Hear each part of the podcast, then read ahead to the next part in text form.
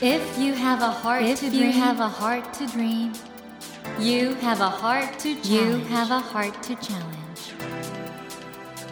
take that Take challenge that challenge and realize, and realize your dream. Your dream. Dream Dream Heart. ドリームハート政教新聞がお送りします皆さんこんばんは茂木健一郎です 東京 FM のスタジオから全国38局ネットでお送りしていますドリームハートこの番組は日本そして世界で活躍されている方々をゲストにお迎えして挑戦や夢に迫っていきますさあ今日はもうマエストロに来ていただいております日本のクラシックギター界のホープ木村大さんですこんばんはこんばんは。よろしくお願いします。いやーね昨年はデビュー20周年はい。ですかねそうですね。このツアーのメモリーゴーラウンドも3月つい最近までやってたということで、はい。あだけど木村さんデビュー早かったですもんねそうですね。僕17歳の時に、高校生でしょ？そうです。高校3年生の時にデビューしました。いやーだからもうすごいテクニックと指ちょっと指ちょっと見せてあ、はい。こんな感じです。すごいギターダコってんでしょうかねそれそうですね。これ軽石ってあるじゃないですか。はいはいはいそれであの削るんですけど、えまあ大体こんな感じになってしまっていて、まあもう僕の手はこれであるという。えあの一日も練習休まないっておっしゃってたことはい聞いたことあるんですけど、はいやっぱりもう一日も弾かない日はないですか？いやそんなことないです。今ははい。やっぱりこうギター弾くだけじゃない時間があったりとかそういったこともあるので、まあ、極力そういう日はなくすようにはもちろんしているんですけどやっぱりどうしてもできない日っていうのはあったりとかするので。ねお父さんの英才教育を受けてねもうギター界のモーツァルトみたいなもんですもんね。そんなそんな。すごい指だよ。あと本当ですか？手大きいですね。え茂木先生どのくらい？いやいやだってちょっと今アクリル板越しに。あ全然違うわ。あと指長くないですか？僕あの左手と右手の長さがこのぐらい違いまして。ちょっと今皆さん今奇跡を見てるんですけどこのはいえっと弦を奏でる方の押さえる方の押さえる方が長いんですよね。これどういうことですか？えーやっぱりそれだけストレッチしてるとは思うんですけど。じゃあ長年のそのギターの修練でそういうそうですね。だからまあ僕はあの左利きなんですけど、はい。まあそれがあるのかどうかはちょっと。あ左利きなんですね。左利きなんです。それもあるのかちょっと考えたことがないんですけど、だけどやっぱり左の方が大きいっていう。もうギターを弾くために生まれてきたようだね。えーそんなあのギタリスト木村大さんをお迎えしてですね今日はいろいろお話を伺っていきたいと思うんですけども、はい皆さんぜひご期待くださいこの後どうぞよろしくお願いいたしますよろしくお願いします。ドリームハートまずは木村さんのプロフィールをご紹介します、えー木村大さんは1982年茨城県の生まれです5歳より父の吉輝さんに師事しギターと音楽理論を学びました。小学1年生で第13回ギターリーダーズクラブ全国学生ギターコンクール小学校低学年の部優勝。そして14歳の時ギターのコンクールでは世界最高水準と言われる第39回東京国際ギターコンクールで見事優勝されました。また1996年バルセロナ音楽祭に招待されヨーロッパデビューし17歳の時にアルバム「ザ・カデンツァ17」で CD デビュー。このデビューアルバムが異例の大ヒットを記録し日本を代表するギタリストとしてスペイン王立セビリア交響楽団全国ツアー14公演にソリストとして参加されます。2002年より英国王立音楽院に留学し2004年帰国第一弾としてソリストとしては異例の NHK 交響楽団と3夜連続共演をされました。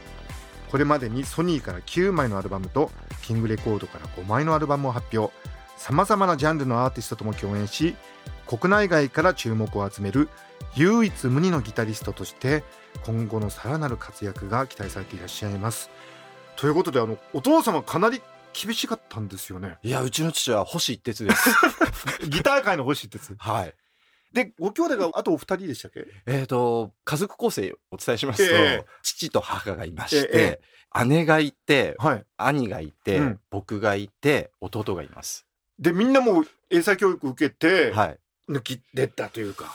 うーんまあうちはあの歴史のない歌舞伎座みたいな ギター座になっちゃっててえもう全員がとにかくギターを弾いて、えうん。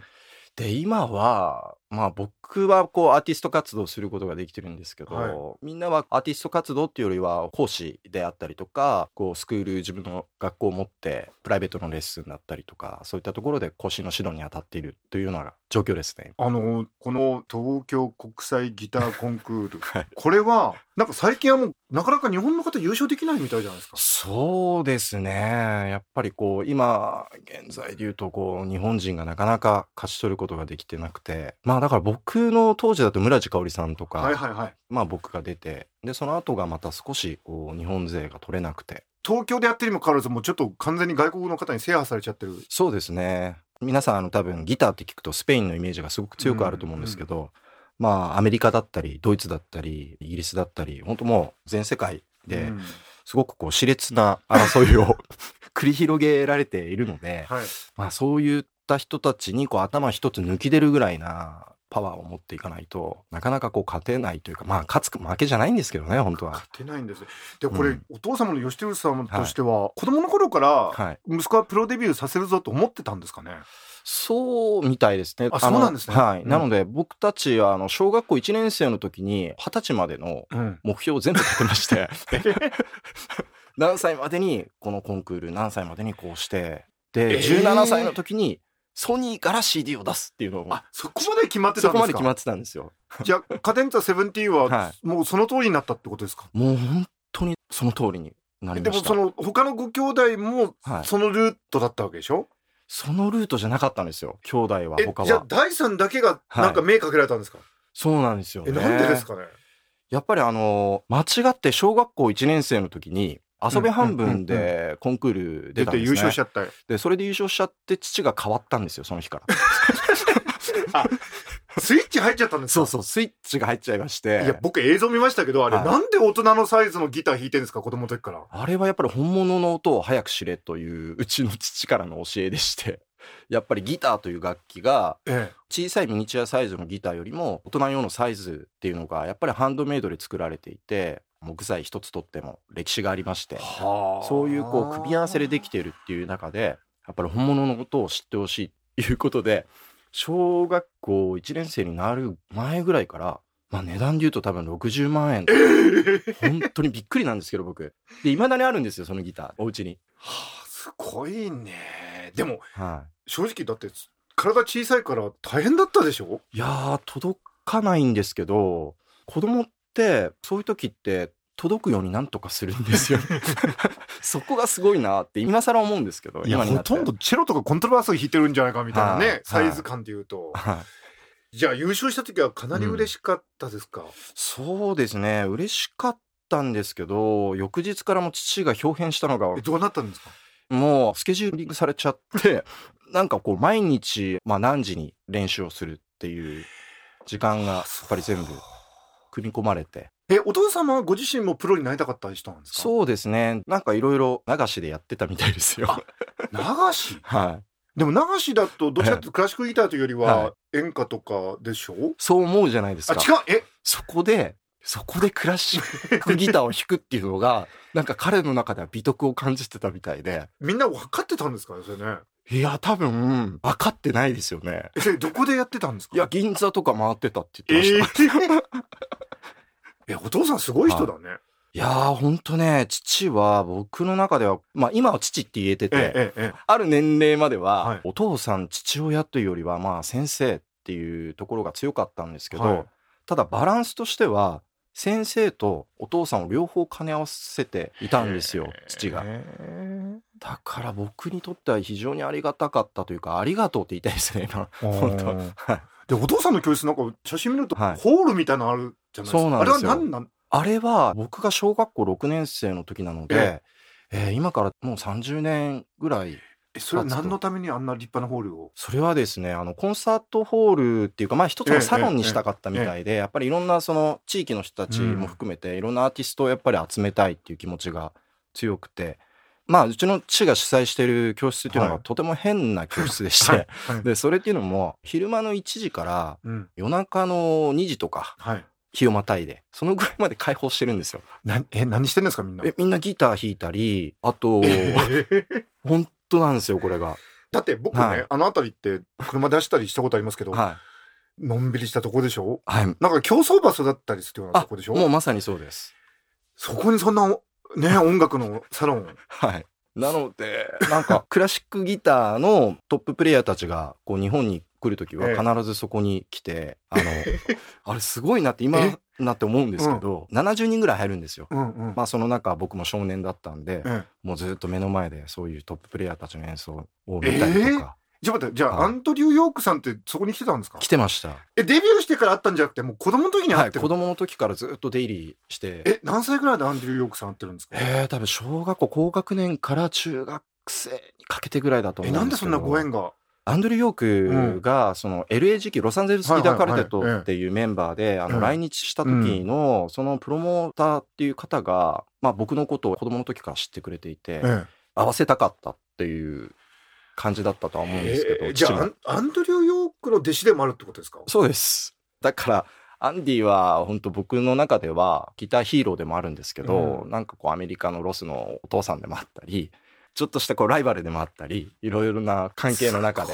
いや、はい。ちょっと聞けば聞くほどなんかこの木村大っていう人そして育んだ環境は凄まじいなと。いやー、本当に感謝したい。もう親に感謝です、これ、両親に。びっくりしますね。森健一郎が東京 FM のスタジオから全国放送でお送りしています「ドリームハート。今日は日本のクラシックギター界のホープ木村大さんをお迎えしてお話を伺っています。ドリームハート木村さん2002年からイギリスに留学されてそして N 教と帰国されてやった時ってアランフェスかなんかですか？そうです。アランフェス競争曲。アランフェス競争曲もギターの競争曲、名曲中の名曲ですけど、はああいう時はさすが N 教なんでビシッと、そうですね。そういう時は、クラシックギターの精神というか、ククラシックを本当に演奏する時っていうのは、僕の中でテクニックとかよりも、はい。精神をやっぱり表現する場所だと思っているので、その時はやっぱり足台をして、本当もう美しい格好っていうんですか？はいはいていうんですかね。緊張した素振りを見せつつ、え素振りを見せつつって本当は緊張してなかったんですか？いや、もうめちゃめちゃ緊張感がやっぱりあるので。でも N 教ですからね、はい。あの小沢誠二さんでさえ最初 N 教ってやった時はいろいろはい。大変だったっていうじゃないですか、えーいや、僕も大変でした？大変でしたね。やっぱりあの、テンポ感っていうか、えいろんなリズムがやっぱり皆さん感じてるじゃないですか。はい。楽団の人たちも感じてるものもあれば、指揮者のマエストロも感じてる部分もあって、コンサートマスターもやっぱり考えがあって、うん。それをまあみんなこう意識を集中させるのにコンダクターが必ずいてっていう。なんか僕の場合のクラシックギターのアランフェス競争曲の捉え方っていうのが、多分皆さんが考えてるアランフェスじゃなかったので、えどういう演奏になったんですか？えーとまず僕はあれをフラメンコだと捉えてリズムとかも含めて、なので僕の中であのアランフェス競争曲をすごくよく弾いてるのはパコ・デ・ルシアっていうフラメンコのギタリスト、うん。もう亡くなってしまった、まあ、僕の中でもスーパースターがいるんですけど、うん彼が残したその、まあ、リズムだったり躍動感っていうのが、うん僕の中でのアランフェスの想像に近い演奏だったんですね。だからそれをどうしても再現しようとなるとうん。すごく速いんですよ、テンポ感が。え、はい。それってじゃあ N 教とはどうなりました、えーとね怒られましたね。怒られた？あのやっぱりファンタジーを出しすぎだと。あ。の、コンチェルトだっていうことを、やっぱり分かんないといけないから、ファンタジーを出す場所と、みんなでこう強調する場所っていうのを、本当の意味で君は理解してるのかということを言われまして、それまで僕ずっとファンタジーの中に生きてたんで、初めてその N 教さん通してコンチェルトをする意味というか意義というか、はい。そういうのを初めて知った瞬間でもあったんですよ。でもじゃあそういう意味ではい。本当に音楽家としてはかけがえのない経験。かけがえのない経験だったので、え本当ね、この2回目か3回目の時、最後にええ終えた時に、コンサートマスターのマロさんが、ええ。素晴らしかったよって言ってくれて、えそれめっちゃ嬉しいですね。はい。両方がやっぱり、あの、みんなが見えたよっていうことをおっしゃってくれて、あれはなんか僕の中では、こう、忘れられない一言になったというのは、あ。りますね。その後あのスペインの交響楽団とあの、はい。アランフェス録音されてると思うんですけど、はい。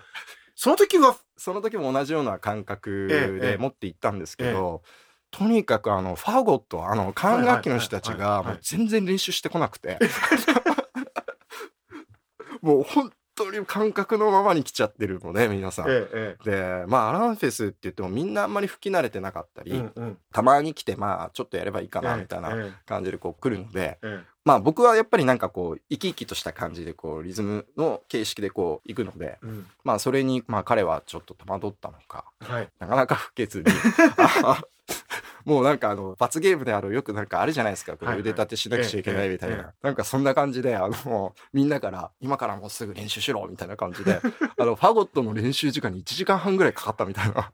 これリスナーの皆さんね、はい。おそらくクラシックっていうとはい。ちょっと堅苦しいイメージがあると思うんですけど、は木村大さんの話聞いてるとめっちゃ楽しいですね。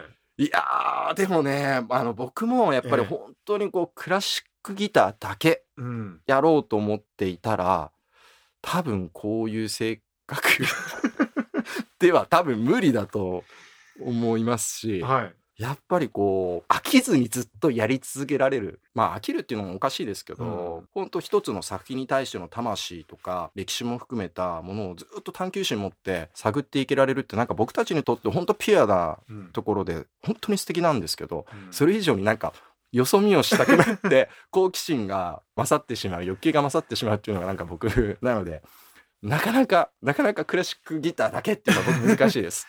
そんな中あの今度7月3日日曜日14時から東京まほろ座町田に行ってフルート奏者の坂上亮さんと一緒に七夕の夜君に会いたいボリューム6が行われるということでこれどんなライブになりそうですか？そうですね。これはあの毎年一回あの七夕の日に僕が会いたいうん。アーティストと一緒に演奏するというステージになっているので、皆さんにとって素敵なまあ一日になってほしいという願いを込めながら、まあ、せっかくなので食事もしながらっていうあ形で。食事もできるの？もはいできるので。これはちょっはい。と楽しみです、7月6日。はい。これ絶対みんな行った方がいいですよ。木村大坂上亮七夕の夜君に会いたいボリューム6現在チケット発売中でございますそして有料配信チケットもあるってことですね。そうなんです。ライブのチケットの詳細など詳しくは木村大さんの公式ホームページをご覧ください。ということで森健一郎が東京 FM のスタジオから全国放送でお送りしていますドリームハート。今夜はですね木村大さんをお迎えしてお話を伺ってきたのですがそろそろお別れの時間となってしまいました木村さんにはですねまた来週もご登場いただきお話の てか本当にどんな話飛び出すか分かんないですね。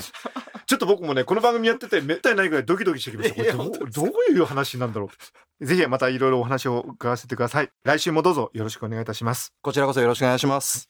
今夜はギタリストの木村大さんをお迎えしました。Never let go of that dream. Never forget that heart to challenge. Dream heart. 茂木健一郎が東京 FM のスタジオから全国38局ネットでお送りしてきました「ドリームハート。今夜は日本のクラシックギター界のホープ木村大さんをお迎えしましたがいかがでしたでしょうか？本当にねやっぱり音楽って人間そのものだしギターってね人間の体に一番近い楽器の一つなんだなってことを強く感じましたね。あとギターをおそらく練習するとですね脳の回路の発達も流されると思うのでもしですねギターに興味を持たれた方はどっかの片隅に埋もれてるギターもあるかもしれませんからギターお弾きになってご覧になったらいかがでしょうか。さて番組では毎週3名の方に1000円分の図書カードと番組特製のエコバッグをセットにしてプレゼントしています。私茂木に聞きたいことや相談したいこと番組の感想などお書き添えの上ドリームハートのホームページよりご応募ください。お待ちしています。そして無料音声アプリオーディでドリームハートの番外編番組茂木健一郎のポジティブ脳教室を配信中です。こちらも聞いてみてくださいね。来週も木村大さんをお迎えします。どうぞお楽しみに。それではまた土曜の夜10時にお会いしましょう。ドリームハートお相手は茂木健一郎でした。ドリームハート。政教新聞がお送りしました。